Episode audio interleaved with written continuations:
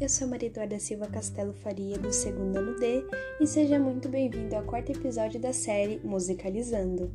A intenção dessa série de podcasts é para mostrar que a música pode ajudar pessoas bem mais do que imaginamos.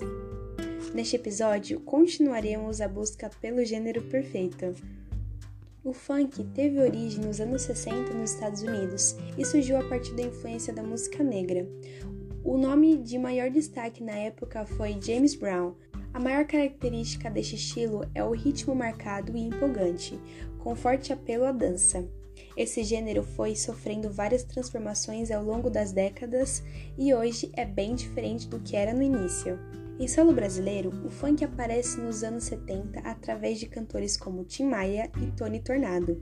Até que na década de 80 surge o funk carioca, que mesclava o hip hop com o som eletrônico. De lá para cá, muitos elementos foram incorporados com letras que tratavam de interesses da juventude suburbana.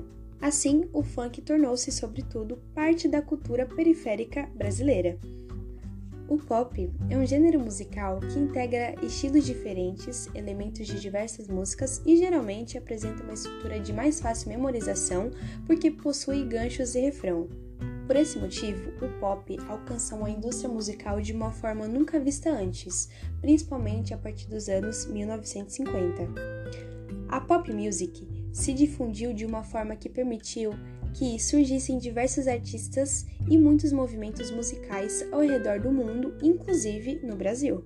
Desde então, veio conquistando um enorme legado com muitos seguidores. O pop se tornou um movimento tão grande que influenciou as pessoas em todos os sentidos de suas vidas.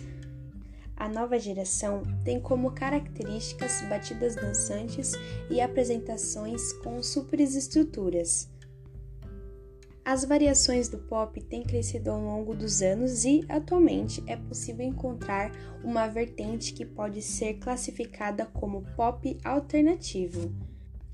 Seus principais cantores atualmente são Shawn Mendes, Camila Cabello, Ariana Grande, Rihanna, Katy Perry, Anitta, Dua Lipa, Ed Sheeran, Justin Bieber, Sia e Mariah Carey, entre outros artistas. No Brasil, existe lugar para todos os gêneros musicais possíveis, sejam eles locais ou não, da nossa cultura ou não. Basta que sejam de qualidade e que representem o povo brasileiro. Por isso, a importância em conhecer os gêneros musicais que mais agitam os quatro cantos do Brasil. Obrigada por me ouvir e até o próximo episódio.